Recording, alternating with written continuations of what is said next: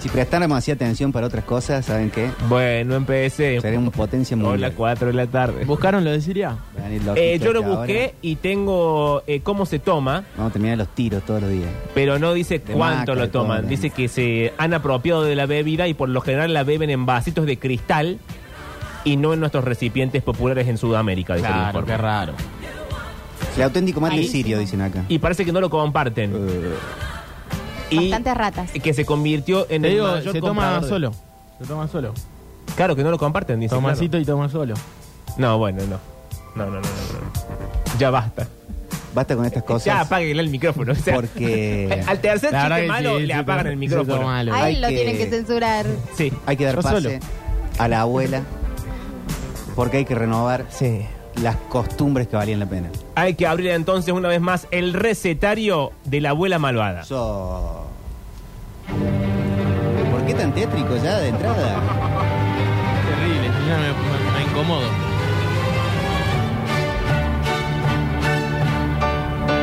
Pero cuando me dicen una abuela, yo pienso en una canción de María Elena Walsh. bueno, no es el caso. Entra un frío No. por la puerta, ¿viste? Eh, y es el fantasma de su Sí, abuela que sí. están ingresando al estudio y se acaba de sentar ahí al lado.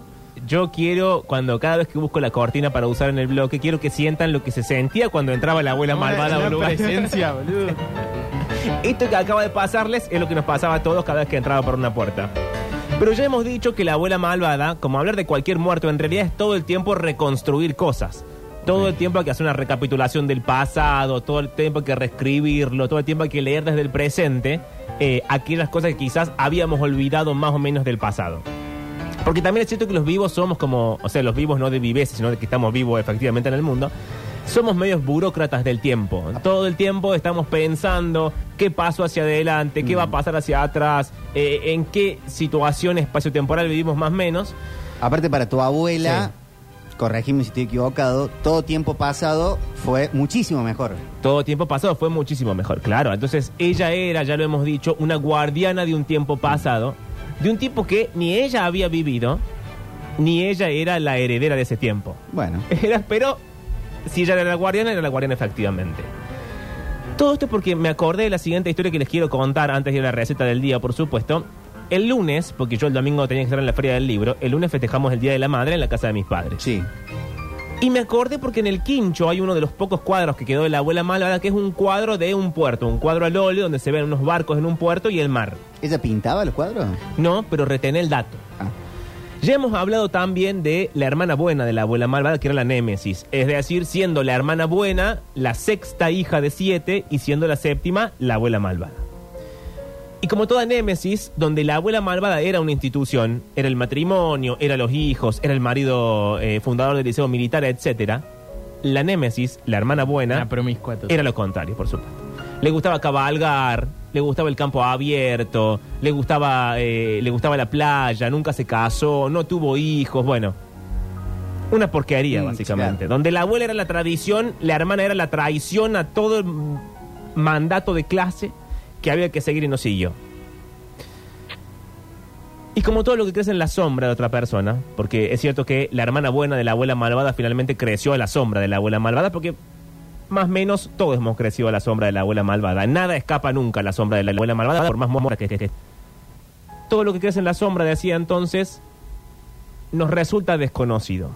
Que es algo que ya, eh, ya hablamos alguna vez, o yo ya les pregunté, o yo ya dije, eh, respecto a lo que pasa, que para mí pasa más en las familias que en otro lazo social o, o- o- de- o- o relacional, que es que hay muchas cosas que vos no sabes de la otra persona.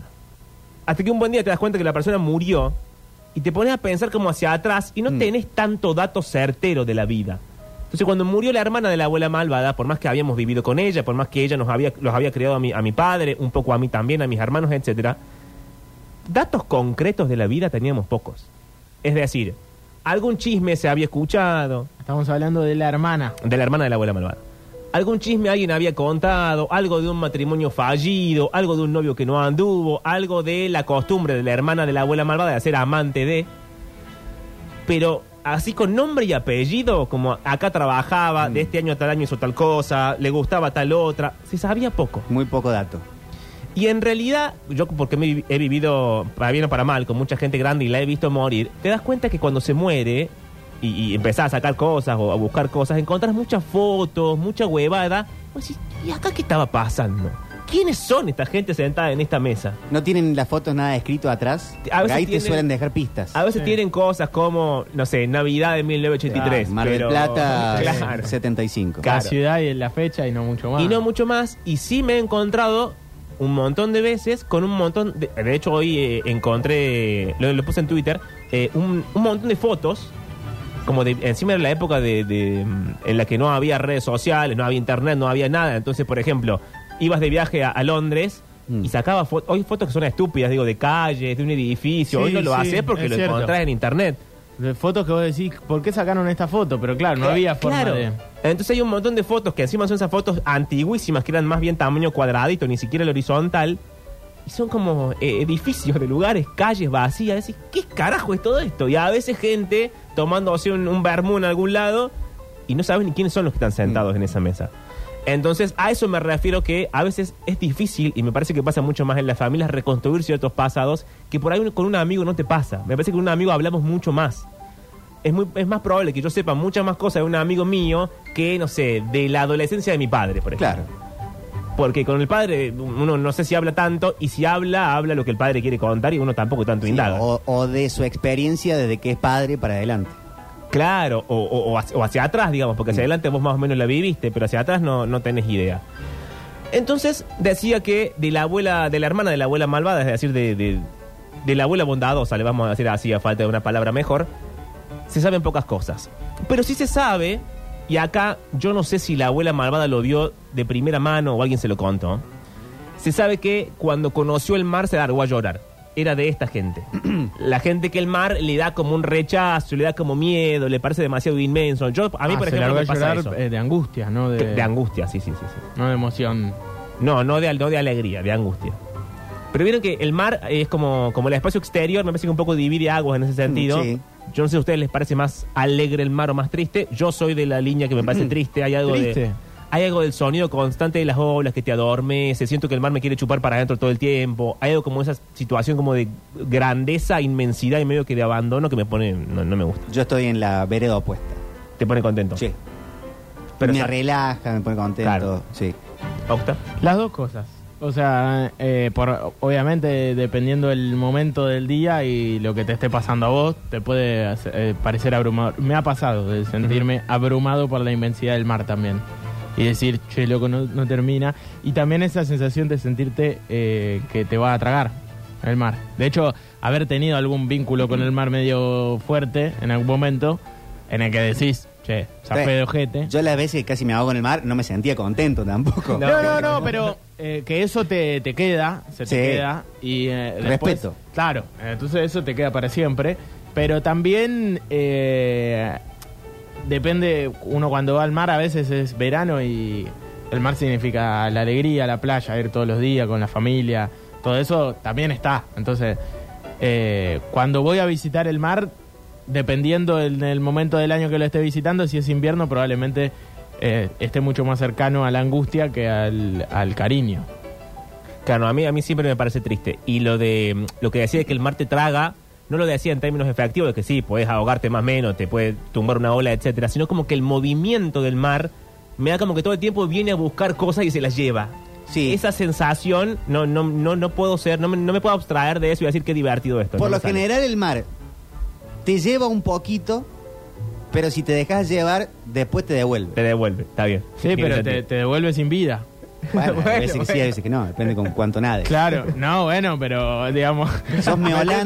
Metete, metete a la noche a, a que te devuelva, a ver cuánto bueno. tarda en devolverte. Una playita. Sí, claro. Eh, no A sé, Georgina pero. Bardach la devuelve. Claro. Es, es, eh, particular y muy lindo y muy distinto vivir en una ciudad marítima a vivir en una ciudad mediterránea quiero decirlo.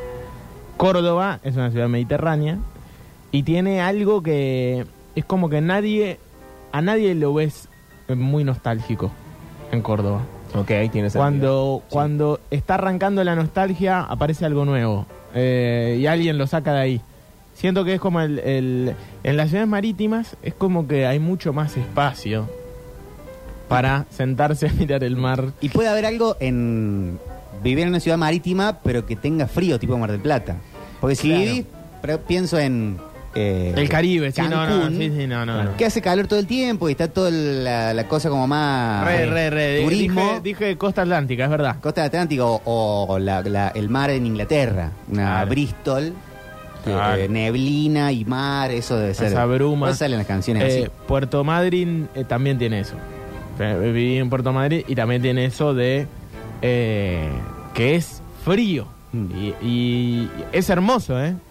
Porque eso también es lindo, también. eh, sentarse y la nostalgia y todo eso. Pero tiene un peso especial vivir en una ciudad marítima que para mí hay que hacerlo en algún momento. Eh, Para mí hay algo, lo además de, de lo, de lo específico del mar, hay algo del viento, de la sal, de, de la cosa como que va oxidando alrededor. Sí. Como que todo me da inevitablemente tétrico, más allá de que yo esté con un bañador rosa y eh, tenga mucho sol encima. Como que miro alrededor inevitablemente, como si estamos siendo felices, sí, pero vos viste el, alrededor, es como. no- no- me- me cuesta abstraerme. Y siento que a la hermana bondadosa de la abuela malvada le pasaba algo similar. El mar la hacía llorar, los trenes la hacían llorar.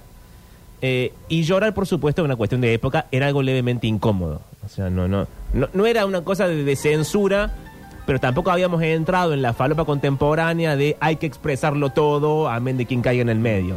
Es como que estábamos en el medio, se lloraba, pero medio que escondidas. eh, e implicaba, evidentemente, una carga de valentía. Había que llorar en público y había que bancarse con, con cierto coraje eh, el hecho de hacerlo. Entonces se saben pocas cosas. Se saben que no le gustaba el mar, que no le gustaban los trenes, es decir, que le hacían llorar, no sé si no le gustaban, eh, sería demasiado decir. Yo tengo recuerdos de ella muchísimos, pero más bien eh, de ella separada de la abuela malvada, ya como un, como un, como un ente aparte. En un momento la abuela bondadosa vive en la misma casa que la abuela malvada, en la casa de Ayacucho. Y ella siempre contaba que cuando una vez que me llevaba al jardín, ella se tropieza, se cae, le sale sangre de la cabeza. Y también, una cosa de la época, no se iba al médico. La gotita. Era como que o te recostabas y el, el solo hecho de reposar o te curabas o te morías, digamos, ¿no? Había algo de, de esa como entereza que en realidad es más bien ignorancia, pero era leída como, bueno, no, yo soy fuerte, me caí, me sangra la cabeza, pero no voy a ir al médico, me voy a recostar hasta que pase. Como siempre, el médico era la última opción, ¿viste? Era cuando ya estabas en el acabose. Sí, no, no va por una allá. fiebre. No, Claro. no, no, no. Y ella, co- ella siempre contaba, yo de esto no me acuerdo, que yo traje una silleta de plástico, de esas sillitas de niño, digamos, y me senté al lado y me quedé mirándola sin parpadear hasta que ella se cansó de que yo fuera tan imbécil y me dijo, basta, ya estoy bien. Y se levantó y seguimos adelante Ah, con pobre, la nuestra estás vida. cuidando. Claro, yo en mi mente era como que si parpadeo se muere, me quedé sin parpadear.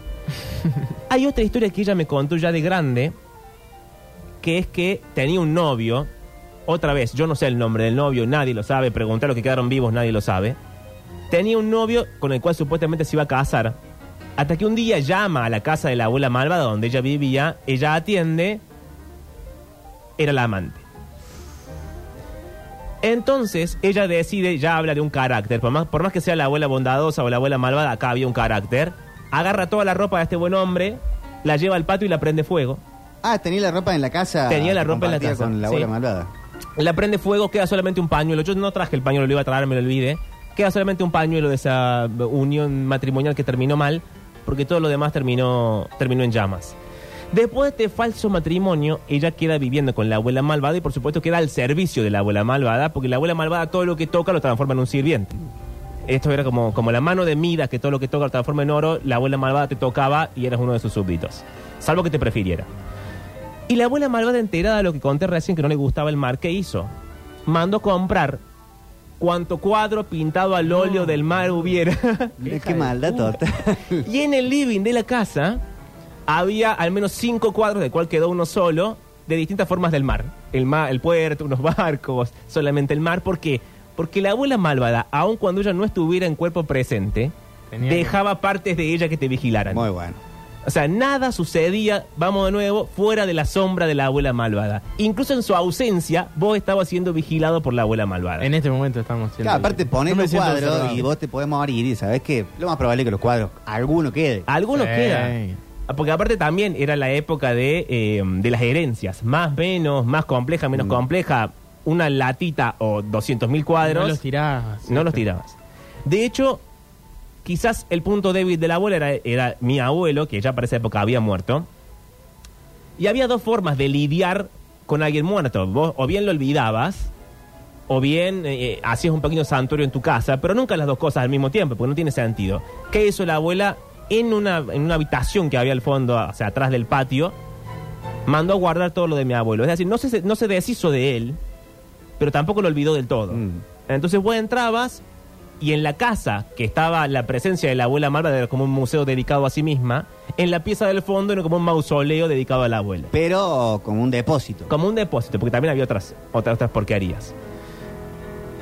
Esto, hasta acá, digamos, algunas características más de la abuela malvada que nos lleva a eh, la, la receta de hoy, que no es tanto una receta como es un consumo, estoy hablando de las cosas dulces. Hay mucha, hay mucho link de la abuela malvada, a pesar de todo esto, con la cosa dulce. Mucho de eh, había mm, si estaba bien con vos, ¿no? Si estaba mal, por supuesto que no.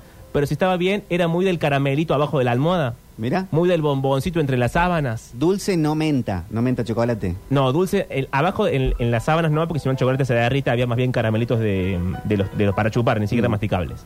Pero también había sector chocolates en otra parte de la casa, y como toda abuela que se aprecia de tal, sí tenía esas huevaditas como de menta y chocolate, las monedas, y también tenía esos triangulitos de menta de goma Sí. que, que se Sí, endurecen y podés matar a alguien con Terrible, eso. sí. Bueno, tenía de esos también. Y es cierto que ella resistió el paso del tiempo en el sentido de eh, la industria gastronómica, la cosa química, hasta que una cosa la venció, que es la crema chantilly que venía en, en potecito, Claro. la que voy a apretar el botón y salía, esa, esa. Es esa. linda esa. Y la venció en realidad porque no la venció exactamente la Serenísima, sino que la, la- la venció el hecho de que según ella el servicio doméstico ya no, no, no- no sabía batir una buena crema. Y peor todavía, no sabía usar la manga para servirla, porque el, primer, ya no, el de ahora no sé, pero ese primer botoncito te salía con formita la, la sí. crema de adentro. Eh, entonces, como, lo- como en servicio doméstico, como las siervas, no, no sabían servir bien con la manga, hubo que empezar a comprar el aparatito. Raro porque es muy yankee eso, muy película de los no- 80, 90. Sí. del- de- yo me imagino a mm, mi pobre angelito sirviéndose un helado con de todo y poniéndole y tirándose en la boca.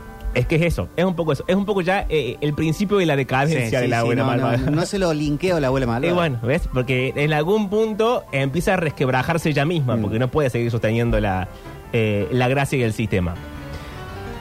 Salvo en algunas cosas eh, que tienen que ver ahora sí con, con- con la receta del día. Como mi abuelo era italiano, era italiano como, como piensa Alberto Fernández la, la argentinidad, Bien. digamos, o sea, era una fantasía en su mente. Eh, pero como ella eh, se autopercibía parte de Es muy generacional eso, ¿eh? Sí, es muy de la época. Eh, mis tíos también. Son italianos. No, flaco, naciste en Sí, Argentina. bueno. Ese, ese mismo, ese mismo pensamiento. Eh, entonces. Hay uno un poco más joven que dice que es español. bueno, También, No empecemos también. con el problema.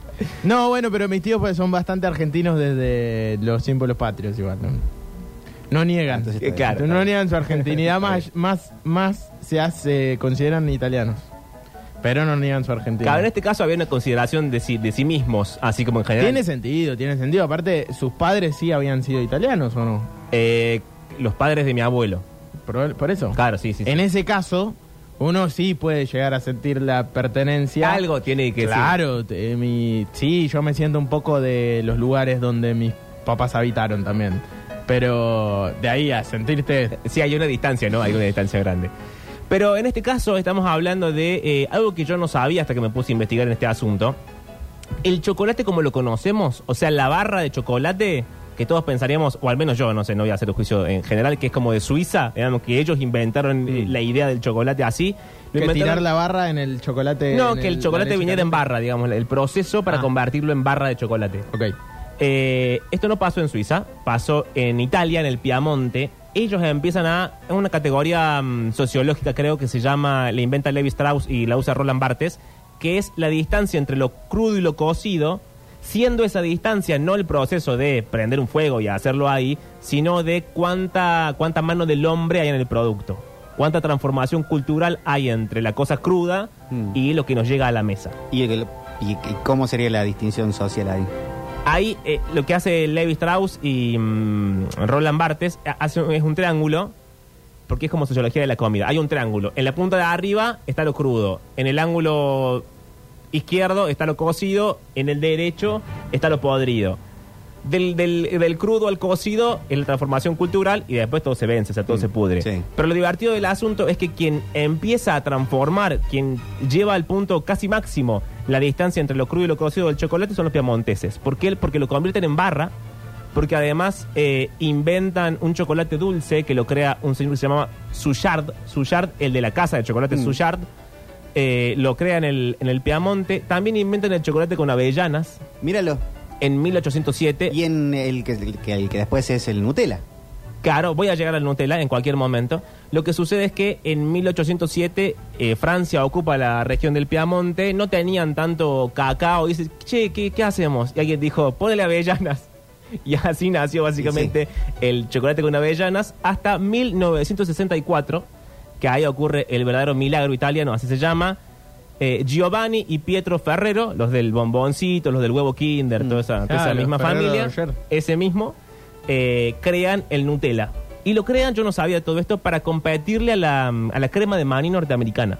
Al peanut butter le decimos. Exacto, para que Eh, ¿Qué sería la mantequilla de maní? la mantequilla de maní.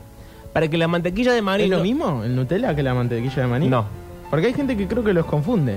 no, no es lo mismo. No es lo mismo. Pero para, como Italia quería evitar una especie de eh, invasión cultural norteamericana, en el sentido de qué le íbamos a dar de comer a nuestros hijos, eh, Giovanni y Pietro Ferrero inventan el Nutella. Nutella es de nat en inglés, fruto seco, y de un sufijo italiano que hace que las cosas suenen como levemente dulces, que es ela. Entonces es como Nutella, es el, el- la origen de, de- de esto mismo, que evita efectivamente que la mantequilla de maní se cuele en las recetas de los niños, en, en el- en la merienda y todo lo demás. Eh, y no, que no llegó acá. La mantequilla de maní. Y el Nutella sí. el Nutella sí, la Sí, mantequilla de maní. O sea, eh, lo lograron. lo lograron y además había en ese momento en Italia, lo leí hoy, una pelea que me parece muy divertida, que para ellos el chocolate suizo y el- la mantequilla de maní era de derecha y todos los que se identificaban con la izquierda del pensamiento comían Nutella. Ah, bueno, lo ideologizaron. ¿no? Exacto, porque arrancó así como, che, Estados Unidos no nos va a invadir con sus productos, vamos a crear uno nuestro. Claro. Y crean el Nutella. Posfascismo aparte. Eh, 64. claro, 64. Pero eh, estaba pensando que llegó lo más parecido a la mantequilla de maní es el bonobón, ¿no? La parte de adentro del bonobón El tiene. del bonobón. Tiene Sí. eso. Pero eh, yo creo que ahí se cruza un poco con el Nutella, porque es más choco. Hay, hay algo chocolatoso Ah, no sé, la verdad que no lo sé, pero. en la del bonobón. Sí. No me acuerdo, no recuerdo haber probado mantequilla de maní como. No, acá puedes conseguir, pero, Claro, pero- pero muy no es de En consumo popular. En las dietéticas En hay. sí, sí, sí. Con razón. De manera tal que yo creo que la, la abuela mamá no, eh, no llegó a comer eh, Nutella, no porque no hubiese muerto en esa época, sino porque creo que, no, no sé si se conseguía en Argentina o no, no sé a partir de qué año se consigue acá o en qué año se vuelve tan popular como lo conocemos ahora, pero nunca probó el, el Nutella. Ah, Y sí tenía eh, esta fascinación por todas las cosas dulces y por, eh, y por los chocolatitos y las huevaditas italianas, de tal manera que para cerrar el, el recetario de hoy, no es tan difícil imaginar que eh, la abuela malvada, sentada en su living, living de... eh, esto está mal, porque no tiene sentido, pero el living era como de parque, las paredes también. Era esa época en que se usaba... No es parque lo que va en las paredes, ¿cómo es que se llama? Que es también madera. mm, No me sale el nombre, pero no importa. pez. sí, es como, como poner madera en la pared, como si fuera Sí. parqué, pero en forma de, en forma de pared. Eh, así era el living, había unos sillones, una mesa grande con un vidrio grueso, un vidrio que debe ser carísimo, porque el vidrio mientras más grueso es más caro y encima era negro. Mm. Entonces, Sí, esos vidrios Machimbre, polarizados, dicen acá. buenísimo. machimbre, exactamente.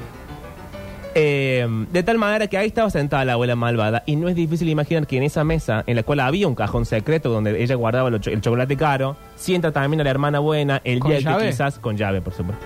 El día que la hermana buena fue abandonada por el marido que descubrió que le engañaba. Y ese mismo día la extiende un chocolate con avellanas y pone en tocadiscos otra cosa que no es el Liebestod, espero estar pronunciándolo bien porque ya no me acuerdo cómo se pronunciaba, que es la última parte de la ópera de Tristán y Isolda, una historia de amor que es como la que se va readaptando en Romeo y Julieta, etcétera, tiene como mucha, eh, mucha reversión hacia adelante.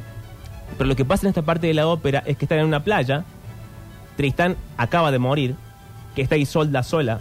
Se supone que en la composición de la obra lo que estamos escuchando es las olas del mar, como dije hace un rato, llevándose cosas, porque lo que pasa es que los instrumentos van sonando más fuerte y más despacio porque se van llevando lentamente a Isolda, que termina muriendo de amor por Tristán, que yace a sus pies eh, en esta playa, ¿Eso para consolarla a la hermana? mientras le daba el chocolate. Bueno. Y sonaba algo parecido a esto.